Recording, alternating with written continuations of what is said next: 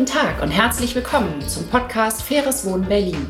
Mein Name ist Kerstin Kuhnekat, ich bin Autorin und Podcastproduzentin und präsentiere Ihnen die neue Folge der Podcastreihe Der Deutsche Wohnen. Unser heutiges Thema: Klimaschutz und faires Wohnen. Ein Widerspruch? Der Immobiliensektor hat einen maßgeblichen Anteil am CO2-Ausstoß in Deutschland. Rund ein Drittel sagen Experten. Entsprechend muss der Wohnungsbestand energetisch saniert werden, was sich auf die Höhe der Mieten auswirkt. Aber viele Mieter sind laut einer Umfrage nicht bereit, höhere Mieten zu akzeptieren. Weiteren Zündstoff bringt der jüngst beschlossene Mietendeckel in die Debatte. Viele befürchten, dass er sich investitionshemmend auswirken wird. Wer also soll den Klimaschutz bezahlen? Darüber diskutiere ich mit meinen heutigen Gästen. Jenny Freimark ist Mitglied des Berliner Abgeordnetenhauses und umweltpolitischer Sprecher der CDU-Fraktion von der Deutsche Wohnen begrüße ich Dirk Steinbach. Er ist Director, Leiter Portfoliosteuerung. Herzlich willkommen.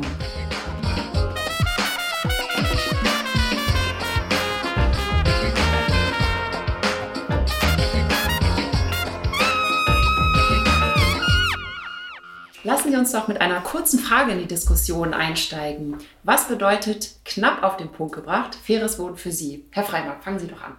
Danke, dass ich dabei sein darf. Für mich ist faires Wohnen insofern ganz wichtig, weil Berlinerinnen und Berliner einen Anspruch darauf haben, dass sie A, die Preise bezahlen können, dass sie B, einen Service erhalten. Das beginnt beim Hausmeister, geht über den Spielplatz und einen funktionierenden Aufzug. Und fair heißt eben auch, dass man gut zusammenlebt. Vielen Dank, Herr Steinbach. Ihr ja, vielen Dank auch fürs Format heute hier. Ähm, ich weiß jetzt gar nicht, was ich so richtig antworten soll, weil Sie haben mir eigentlich die Worte aus dem Mund genommen schon. Ähm, wesentlich ist tatsächlich, dass man einen Gegenwert bekommt für seine Miete, wenn wir jetzt im Mietbereich mhm. sind. Ähm, und der Wert definiert sich zum einen natürlich über die Wohnung selber, fühle ich mich da wohl drin, und natürlich auch über das Umfeld.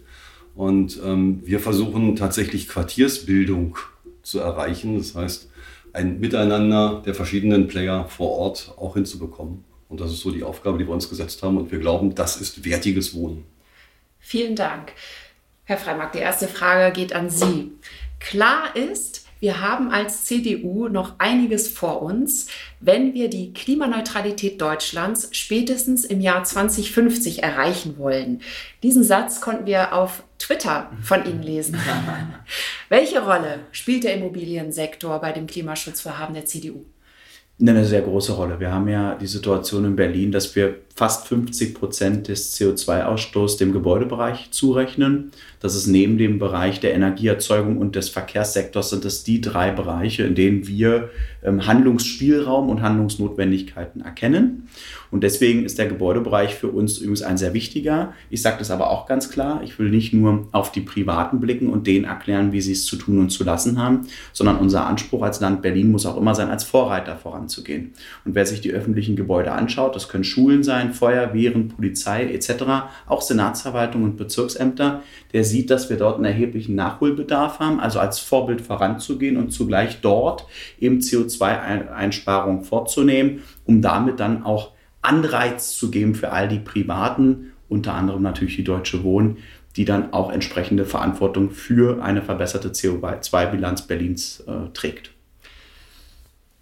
Ich möchte Sie beide fragen zu einer repräsentativen Umfrage im Auftrag der Deutsche Wohnen, die ergeben hat, dass 71 Prozent der Berliner Klimaschutz im Bereich Wohnen für wichtig halten. Er darf sich jedoch nicht auf die Miete auswirken. Ja. Wollen die Mieter etwa keinen Klimaschutz bezahlen? Oder steckt da etwas anderes dahinter? Zum Beispiel die Angst vor Verdrängung? Ich glaube, wir haben ein ganz großes Problem in Deutschland, und das haben wir uns selbst eingebrockt vor über 20 Jahren, als versucht wurde, Menschen zu erklären, dass man klimafreundliche Sanierungen an Häusern kostenneutral hinbekommt. Das ist, glaube ich, das größte Problem, was wir haben. Und diese Kostenneutralität wird immer noch wie ein Schild vor Maßnahmen hergetragen. Und da kommt auch so ein Gedanke her ähm, bei vielen, äh, die sagen, naja, mein Gott, macht es, aber ähm, das darf bei mir nicht mehr kosten. Das ist, glaube ich, nicht unbedingt der, der Ansatz, ähm, wasch mir den Pelz, mach mich nicht nass. Das ist es, glaube ich, gar nicht, Mann. Sondern es ist eher so etwas, was ins Bewusstsein gespült wurde über Jahre und Jahrzehnte, dass das alles nichts kostet.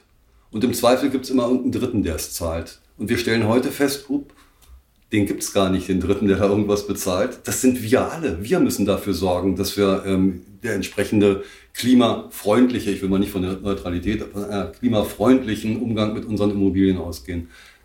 Alle sind davon betroffen. Eigentümer genauso wie die Nutzer. Und der Nutzer ist hier in unserem Falle dann eben der Mieter. Und ich glaube, es ist eine Bewusstseinsfrage. Dieses Verdrängungsthema ähm, wurde vor ein, zwei Jahren gerade hier in Berlin extrem hochgespielt.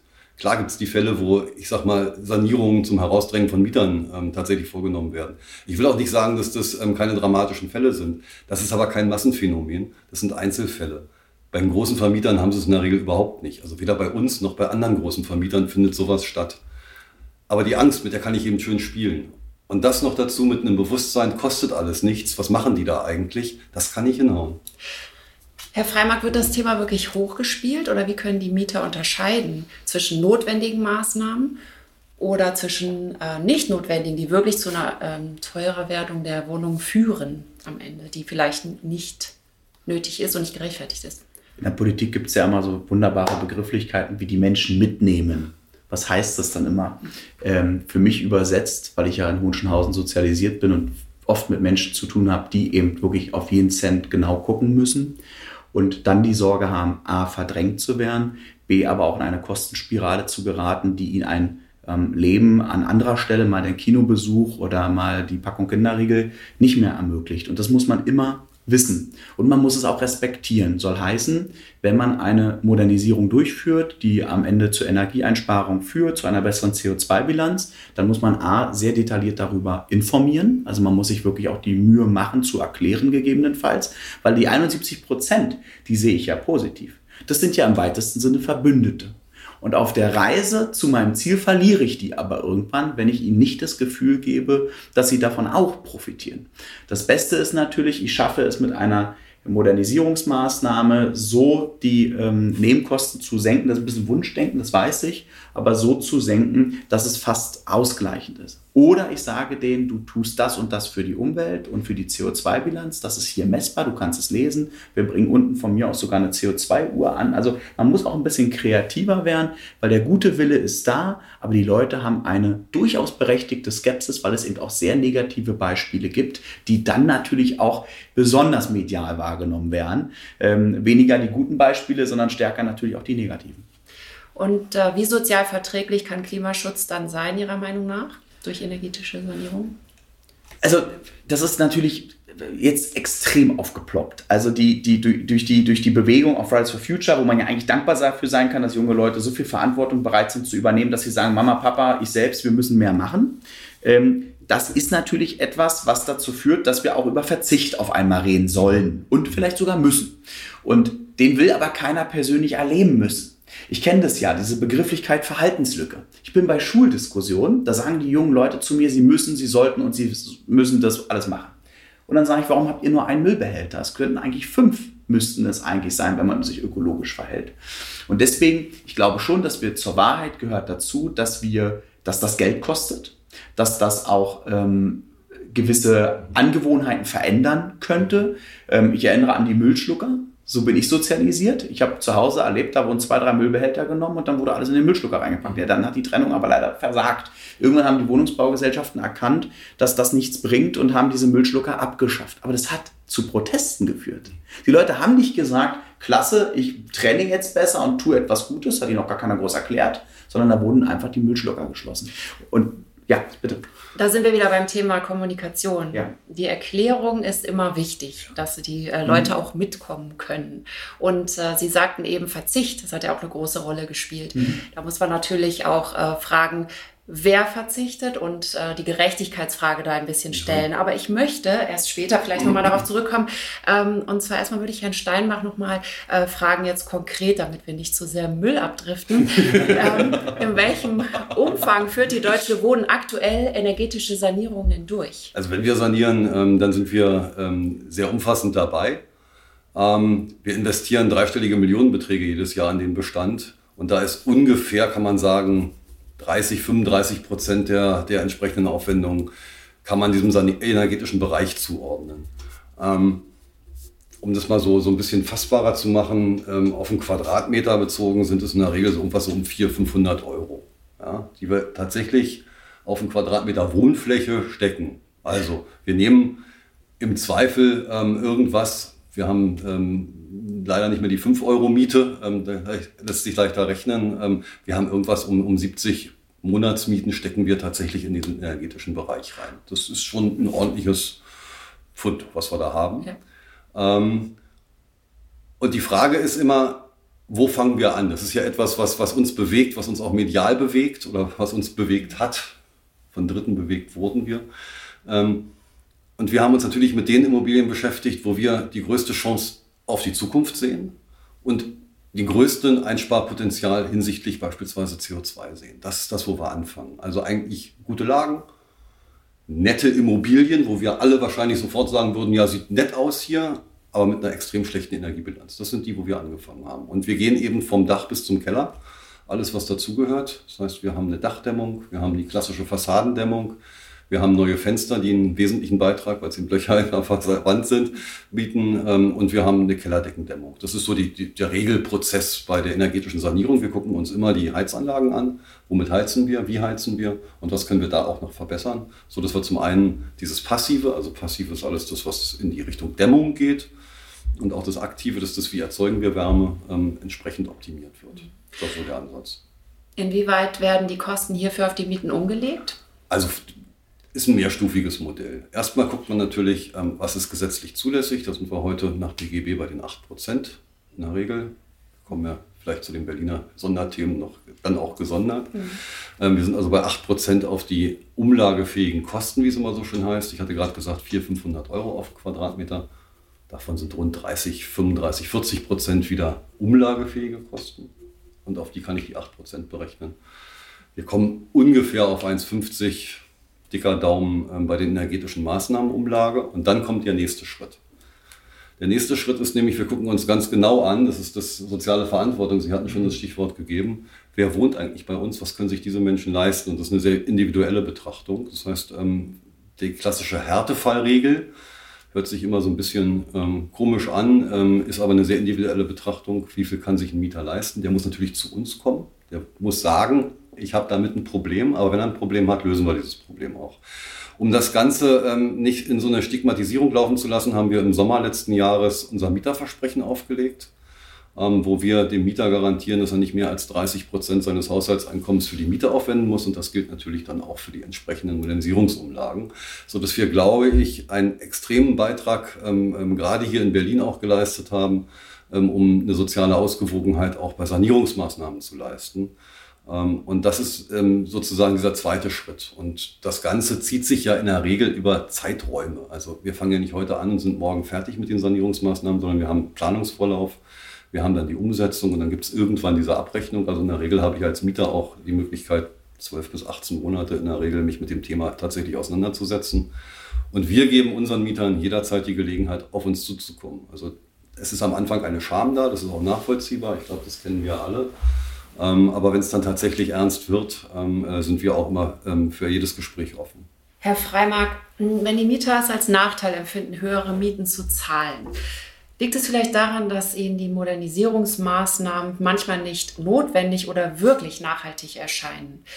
Äh, eine energetische Sanierung zum Beispiel durch Styroporplatten an der Fassade ist zum Beispiel nicht sonderlich umweltverträglich, wird aber als solches sowohl gefördert als auch äh, mhm. als klimaverträglich angenommen, eben weil die Wärme dann besser gedämmt ist. Das Material allerdings ist natürlich äh, überhaupt nicht umweltfreundlich. Welche Maßnahmen müssen auch politisch ergriffen werden, damit Sanierungen wirklich als ein positiver Eingriff von allen wahrgenommen wird, als solcher, als ein Eingriff, dem alle positiv begegnen können. Wenn er kostenneutral wäre, dann wäre er fast von allen akzeptiert, bis auf dass die Baumaßnahme auch nerven könnte.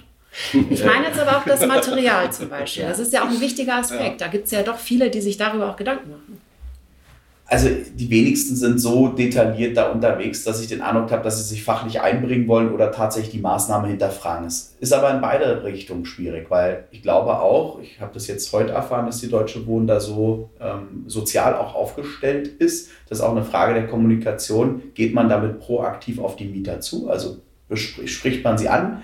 Wie viele Bürgerveranstaltungen initiiert die Deutsche Wohnen? Also ich war bisher in den acht Jahren als Abgeordneter in Hohenschönhausen bei keiner eingeladen, mir ist auch keine bekannt geworden, ich konnte also auch zu keiner hingehen.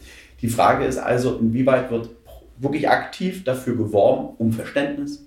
Erklärt man die Produkte, die man dort macht? Erklärt man die finanzielle Situation? Zeigt man mal eine Bilanz, warum das so und so ist?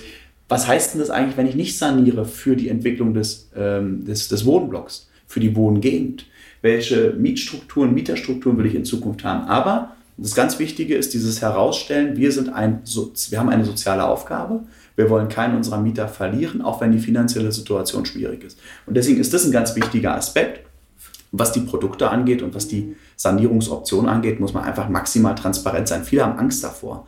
Ich verstehe das. Aber ich habe immer erfolgreich äh, für mich wahrgenommen, wenn ich offen auch ein Problem kommuniziere, schlägt mir deutlich mehr Respekt und Wertschätzung entgegen, als wenn ich es versuche, unter den Tisch zu kehren.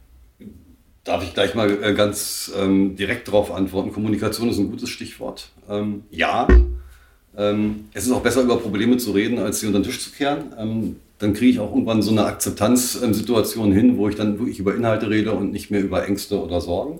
Das ist ein ganz wichtiger Punkt. Ähm, wir machen das übrigens seit Jahren. Das sind allerdings geschlossene Mieterveranstaltungen. Wir laden also unsere Mieter ein, bevor diese Maßnahmen tatsächlich auch angekündigt werden. Also ähm, es ist manchmal schwierig, mit den Mietern ins Gespräch zu kommen. Ähm, der Versuch ist aber immer da. Ähm, und wir sind tatsächlich, weil Sie die Materialauswahl ansprachen, ähm, bemüht, möglichst nachhaltig auch zu sanieren und nachhaltig eben über den reinen Energieeinspareffekt hinauszugehen. Mhm. Das heißt, wir, steck, also wir kleben kein Styropor an unsere Fassaden, muss man auf den Punkt zu bringen, ganz plakativ. Ähm, wir gehen immer mit mineralischer Dämmung ran. Ähm, das hat neben diesem Effekt, ähm, dass man schon bei der Materialauswahl entsprechend ähm, klimafreundlicher agiert, auch noch weitere ähm, Aspekte zur äh, Sicherung der Bausubstanz. Also Styropor ist somit das Schlechteste, was man an Wände kleben kann, um es mal einfach zu sagen. in der Regel statten wir unsere Häuser in der Sanierung mit Holzfenstern aus, also auch ein nachhaltiges Produkt nach einer entsprechenden Instandhaltungsnotwendigkeit im, im, Nachhinein. Also man muss sich mehr um ein Holzfenster kümmern als um ein Kunststofffenster, aber das ist auch schon von der Herstellung her eben tatsächlich der bessere Weg, aus unserer Sicht zumindest nachhaltig. Das sind Diskussionen, die, glaube ich, gerade erst beginnen. Sie haben ja gerade schon gesagt, dass Sie die Mieter ähm, kontaktieren und mhm. wenn Sie sagen, die Vorteile, die Sie dann benennen, die sind ganz konkret eben Einsparungen was die Energie Ja, aber darüber hinaus haben wir noch weitere Vorteile. Also es gibt tatsächlich ja einen, einen erhöhten Nutzen in der Wohnung, muss man sagen. Also wenn ich ein, vorher ein, ein, ein Fenster hatte, ähm, wo es azugig war, ja, ich Energie verschwendet habe und es auch noch unangenehm in der Wohnung war und habe jetzt ein Fenster, was tatsächlich anscheinend dicht ist, also von der Notbelüftung mal abgesehen, und tatsächlich dann auch einen Drehkippbeschlag hat, ist es einfach mal ein Komfortgewinn, den ich habe. Das ist auch etwas, was man sehen muss. Es ist eben nicht nur diese Energiegeschichte, ähm, es geht darüber hinaus. Mhm. Ich habe tatsächlich auch Steuerungstechnik an der Heizung. Auch da ist ähm, mit einer neuen Heizungsanlage eben ähm, vieles möglich, was vorher nicht möglich war. Vorher gibt es an oder aus und ähm, wenn sie ganz gut sind, dann rütteln sie dann ihrem Thermostat mal so irgendwie auf zwei und sind der Meinung, es wird schon irgendwie klappen. Mit neuer Technik ähm, äh, können sie im Zweifel auch von äh, weiter weg ihre Heizung steuern. Ja? Also alles ist möglich. Und ähm, das, was wir einbauen, ist tatsächlich so vorbereitet, dass wir das auch nutzen oder anbieten können unseren Mietern. Das heißt, die Deutsche Wohnen hat eine gewisse Investitionsfreude anscheinend. Ja. Und ähm, kommen wir mal zu dem äh, Mietendeckel, der kürzlich beschlossen wurde. Viele befürchten, dass er klimafreundliche Investitionen künftig massiv verringern wird. Die Berliner Koalition verweist in diesem Zusammenhang allerdings auf entsprechende Förderprogramme, durch die ökologische Sanierung auch weiterhin möglich sein sollen. Mhm. Herr Freimark, reichen diese Förderprogramme aus und was äh, beinhalten die überhaupt? Berlin hat ja mit dem BEK, also dem Berliner Energie- und Klimaschutzgesetz, durchaus etwas auf den Weg gebracht, was dazu führt, dass man eine gewisse Orientierung hat, dass ein paar Sachen auch gefördert werden. Aber es reicht bei weitem nicht aus, um die Privatwirtschaft davon zu überzeugen, dass man das Thema im Griff hätte oder verstanden hätte, welche Notwendigkeiten damit verbunden sind. Ganz im Gegenteil, ich glaube, dass man ähm, das Klimapaket des Bundes übersetzt auf das Land Berlin, aber auch auf alle anderen Bundesländer und gar Bezirke, dass das hilfreich wäre, dass wir noch öfter und stärker in diese Richtung denken. Also was können wir konkret fördern? Weil natürlich ist es für mich leicht als Politiker, äh, Sie jetzt in die Pflicht zu nehmen, als Deutscher Wohnen zu sagen, machen Sie mal. Mhm. Aber ich muss mir auch mal die Frage stellen, wie kann ich Ihnen in die Situation bringen, das auch mit einem Lächeln zu machen, motiviert zu machen, gerne zu machen, aus Überzeugung zu machen. Und da ist der Mietendeckel leider nicht so geeignet für. Der wirkt eher abstoßend, er wirkt so, als wenn private Initiativen nicht wertgeschätzt werden. Es geht darum, was ist Markt, was darf ich selber, was darf ich nicht selber. Und ich kenne mittlerweile sehr viele, die sich gut überlegen, ob sie ihre Investitionen in Berlin noch tätigen unter diesen Rahmenbedingungen. Klammer auf, wo fängt es an, wo hört es auf? Und bei diesem Wo hört es auf? sind gerade sehr viele Fragezeichen unterwegs. Das erlebe ich aber nicht nur bei der Deutschen Wohnen, sondern auch bei denen, die nur ein, zwei oder drei Wohnungen haben. Deswegen ist der Mietendeckel ein fatales Signal, so schön er sich anhört. Denn wer hat keine Lust darauf, die Sicherheit zu haben, in den nächsten drei, vier oder gar fünf Jahren keine höhere Miete zahlen zu müssen? Warum hat man nicht unterschieden in der Politik zwischen den notwendigen Maßnahmen und den nicht notwendigen? Beim Mietendeckel meine ich. Warum werden energetische Sanierungen mit einbezogen in diesen Mietendeckel?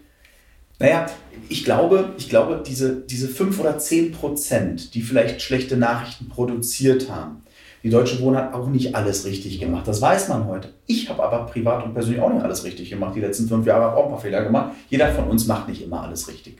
Und äh, das ist kein Persilschein für Fehler, aber der Punkt ist, wir haben die 10 Prozent, die es uns schwer gemacht haben, die vielleicht auch ein bisschen Glaubwürdigkeit mit äh, verloren haben, die haben wir für die anderen 90 Prozent genutzt, um denen jetzt die Ketten aufzuerlegen. Und das war nicht hilfreich, denn unsere Gesellschaft und auch die Heterogenität lebt davon, dass man ähm, unterschiedliche Wege geht, dass es unterschiedliche Lösungen gibt, dass es... Ähm, dass man auch manchmal über neue Ideen, über neue Wege reden muss. Und so haben wir uns das jetzt versucht, sehr leicht zu machen als Berliner Senat, indem wir sagen, so, das ist jetzt der Beschluss, äh, friss oder stirb. Und das ist nicht mein Weg, das kann nicht mein Weg sein und das führt ja dazu, dass die Leute sich dreimal überlegen, ob sie jetzt investieren. Und natürlich, und dann kommt wieder die Frage, ähm, nutzen wir mehr staatliche Mittel? Der Haushaltsaufwuchs ist immens, also wir haben 8 Milliarden mehr zur Verfügung als noch vor acht Jahren. Wir sind bei 31 Milliarden, nicht mehr bei 22, das muss man sich einfach mal überlegen, also fast 9 Milliarden mehr. Ähm, und diese Gelder werden ja nicht eingesetzt, um jetzt zu sagen, wir unterstützen die Deutsche Wohnen oder wir wollen mit der Klimanotlage, die das Land Berlin ja sogar ausgerufen hat, jetzt verstärkt darin investieren. Nein, das Berliner Energie- und Klimaschutzgesetz sind wenige Millionen Euro, das ist so überschaubar. Schauen Sie sich die Feuerwachen, die Polizeireviere, die Schulen an, die haben nicht mal ein Solardach. Die haben kein Gründach, die haben keine Fassadenbegrünung. Wir haben so viele Möglichkeiten zu handeln. Wir erzählen immer, was andere tun sollen und unterlassen es selbst, ein gutes Vorbild zu sein. Das ist wahrscheinlich eine radikale Maßnahme, die auch damit zu tun hat, dass vorher in der anderen Richtung äh, Dinge passiert sind, die etwas aus dem Ruder gelaufen sind. Weil seit mhm. 2007 hat sich die Miete in Berlin verdoppelt mhm. und diese hohe Steigerungsrate bringt ja auch viele auf die Palme, sag ich mal. Und daher rührt vielleicht diese Maßnahme, die etwas undifferenziert daherkommt mhm. und eben alle betrifft und daher nun mhm. auch nicht äh, das äh, Gelbe vom Ei sein kann. Ähm, also mal ein, ein Wort ganz kurz nur zum Mietendeckel. Wir vertrauen da tatsächlich auf den Rechtsstaat weiterhin. Ähm, aus unserer Sicht ist dieser, dieses Mietendeckelgesetz, so wie es jetzt gefasst ist, klar verfassungswidrig. Also ich glaube auch, dass es ähm, in die Richtung laufen wird, ähm, wenn denn jetzt die Verfassungsklagen auch angestrengt werden. Mhm. Ähm, ich glaube, wir haben alle, dazu zählen sowohl die Wohnungswirtschaft, und zwar völlig undifferenziert, egal wer der Player da ist. Ähm, da geht es auch gar nicht um deutsche Wohnen, sondern es geht um die Wohnungswirtschaft hier in Berlin, die Politik. Ähm, und ich glaube auch weite Kreise der Medien ähm, haben wir komplett in den letzten Jahren versagt. Das kann man so hart sagen. Ist so. Ähm, und ein Problem haben wir sicher und das wurde nochmal richtig geschürt. Das ist unser Problem, mit dem wir jetzt gerade umgehen müssen. Es wurden diffuse Ängste aufgebaut, die sich bei, bei weiten Teilen der Bevölkerung festgesetzt haben die kriegen sie auch nicht so einfach mehr weg. Ähm, da kann man jetzt drüber spekulieren, warum das so gelaufen ist, aber das lasse ich mal außen vor. Aber das ist der Fakt, mit dem wir heute umgehen müssen. Und ähm, wir werden eins sehen, ähm, die, die jetzt darauf bauen, ähm, dass dieser Mietendeckel ihnen diese Ängste zumindest etwas nimmt, die werden in spätestens drei Jahren, wobei ich mal sage, die gibt es dann gar nicht mehr, aber mal angenommen, der hat Bestand, in drei Jahren ähm, werden die völlig enttäuscht ähm, sich abwenden. Da bin ich fest von überzeugt, wenn dieses Ding so Bestand hat. Wir wir sehen es doch heute schon. Wir haben rückgehende Investitionen hier in Berlin. Ähm, wir kriegen die ersten Probleme da, definitiv, wird so sein.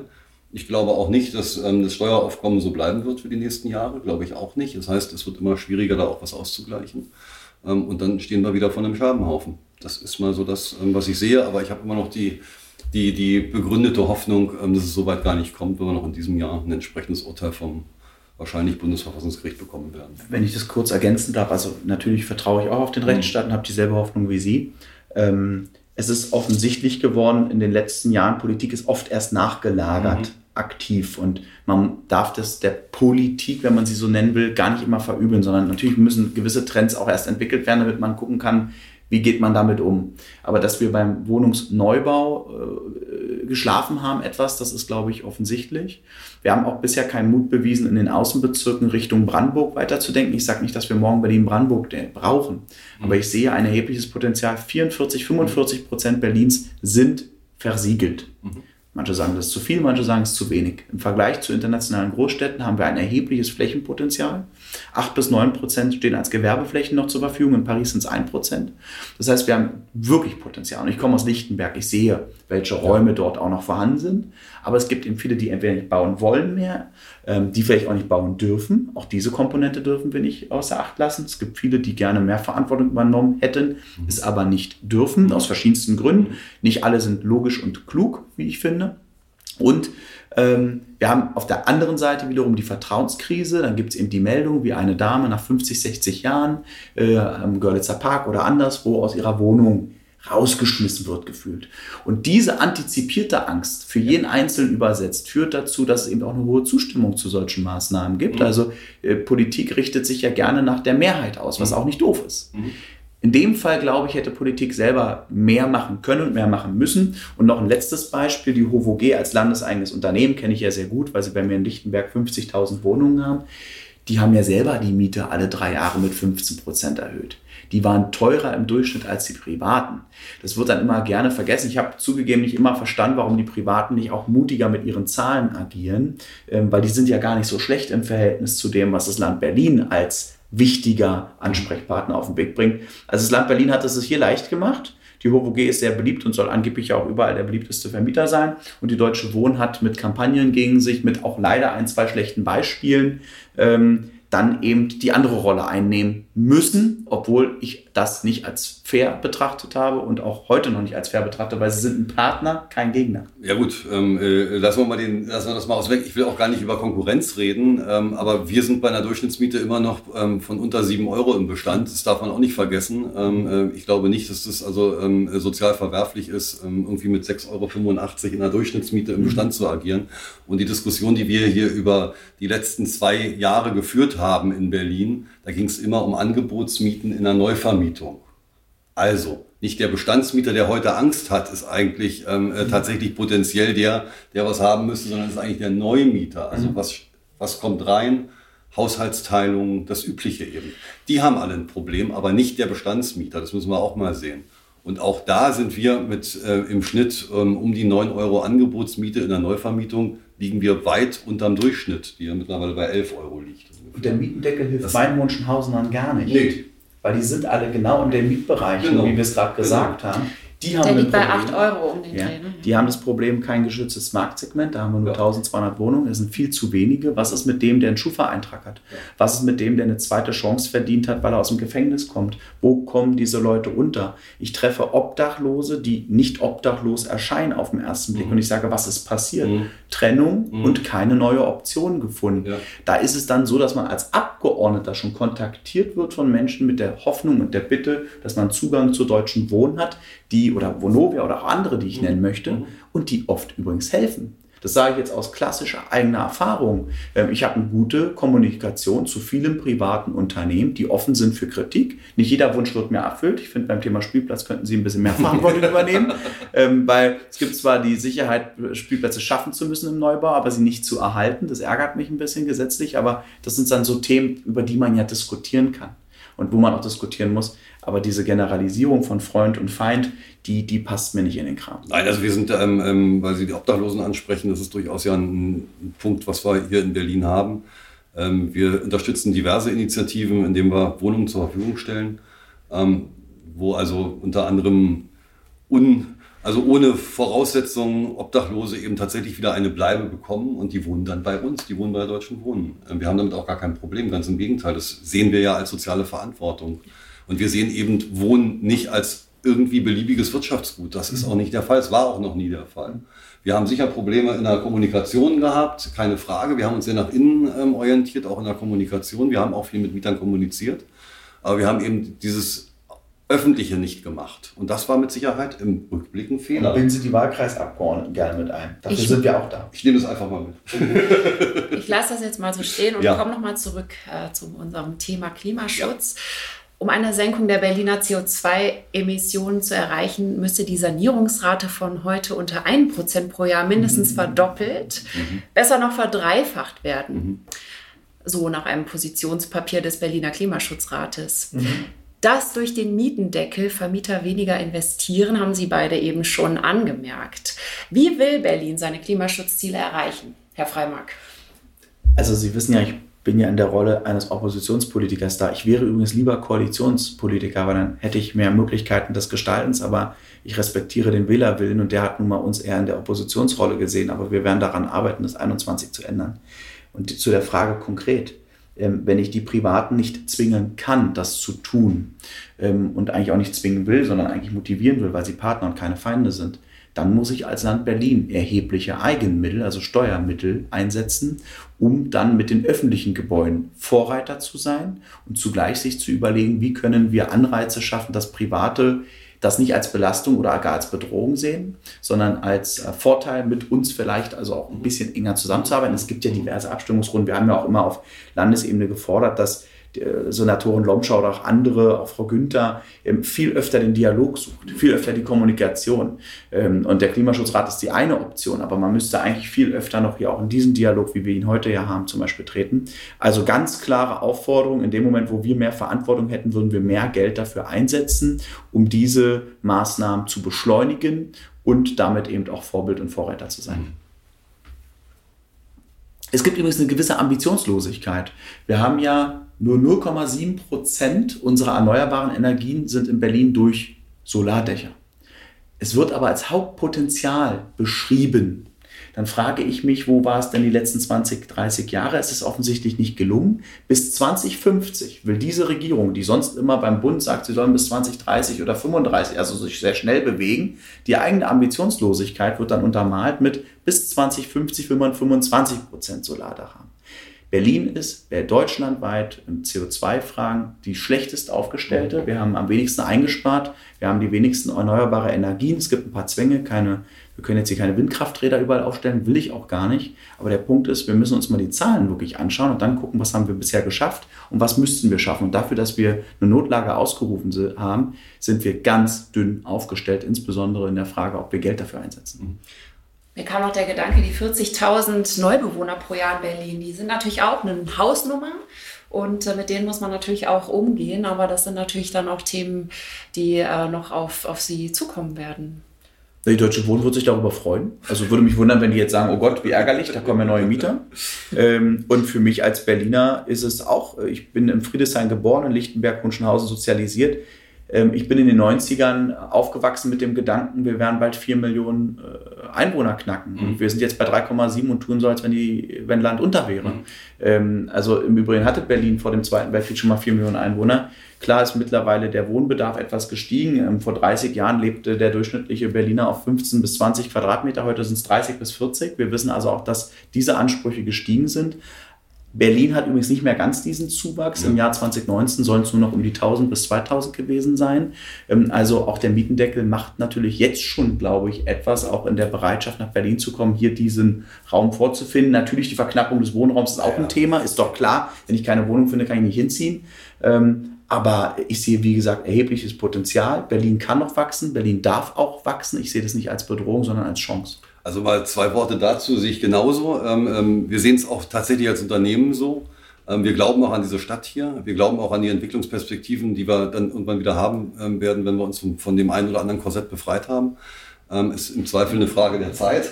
Keine Frage. Wenn wir mal so gucken, es war nicht alles gut, das will ich damit nicht sagen, aber wenn man sich mal anguckt, was nach dem Ersten Weltkrieg passiert ist, auch in dieser Stadt, mit der Gründung von Groß-Berlin, die ja auch mehr so aus der Not heraus gegründet wurde, aber was das für ein, für ein Aufbruch war in einer Stadt, also auch mit einer entsprechend positiven Entwicklung infrastrukturell, wohnungstechnisch, alles, was da kam. Das war vieles aus der Not geboren, keine Frage, aber man hat eben aus diesem Negativen was Positives gemacht. Und das brauchen wir jetzt auch wieder. Und wir sind bereit, auch im Neubau entsprechend, also auch mit dem entsprechenden Ansatz, ähm, langfristig, nachhaltig, auch ökologisch richtig zu bauen. Dafür brauchen wir aber Unterstützung. Wir kriegen es nicht alleine hin. Sie sind gerade sehr weit zurückgegangen in der Zeit. Ja. Ich möchte Sie jetzt abschließend meine Zukunftsvision bitten. Fangen wir mit Herrn Freimark an. Wie wird der Berliner Wohnungsmarkt in zehn Jahren aufgestellt sein? In dem Moment, wo wir 2021 wieder mehr Verantwortung tragen dürfen, werden wir äh, in Kooperation mit den Wohnungsbaugesellschaften, den staatlichen wie auch den privaten, Wege finden, den Neubau zu befördern, aber zugleich auch zu schauen, was können wir im Bestand machen. Wir werden eine ökologische Stadt haben. Wir werden weiter sein, als wir heute vermuten, weil das ist immer der Geist der Berlinerinnen und Berliner gewesen, anzupacken, wenn es notwendig war, auch mal eine Kröte mehr zu schlucken, als man vielleicht vorher bereit war. Man muss es aber kommunikativ tun, man muss es in Partnerschaft tun und äh, das ist das, wofür wir stehen, wofür ich auch stehe. Herr Steinbach. Ja, also ich glaube auch fest daran, dass wir eine ganz andere Stadt in zehn Jahren haben. Ähm, das fängt bei, bei den einfachen Fragen zum Verkehr an. Mhm. Ähm, wir werden die Stadt in weiten Teilen nicht wiedererkennen. Wir werden eine autofreie Innenstadt haben, bin ich mir ziemlich sicher, was auch immer Innenstadt ist, werden wir definieren. Und wir werden wieder lebenswerte Quartiere haben, so Kiezgedanke, wie auch immer man das Kind nennen will. Das ist der Weg, den, den nicht nur wir gehen, den in Berlin weite Teile der organisierten Wohnungswirtschaft gehen. Und ähm, da sich zusammenzuschließen, da was draus zu machen, das Ganze hat einen ökologischen Ansatz, das hat aber auch darüber hinaus einen echt menschlichen Ansatz. Das Wort meine ich so, wie ich es gesagt habe. Ähm, ich glaube, wir kriegen es hin, ähm, diese lebens- und liebenswerte Stadt auch so zu erhalten, wie sie ist und an den Stellen, wo eine Verbesserung notwendig ist, auch zu verbessern. Da bin ich fest von überzeugt. Aber das kriegen wir auch nur gemeinsam. Mhm. Ja. Dankeschön. Prima. Vielen Dank fürs Gespräch.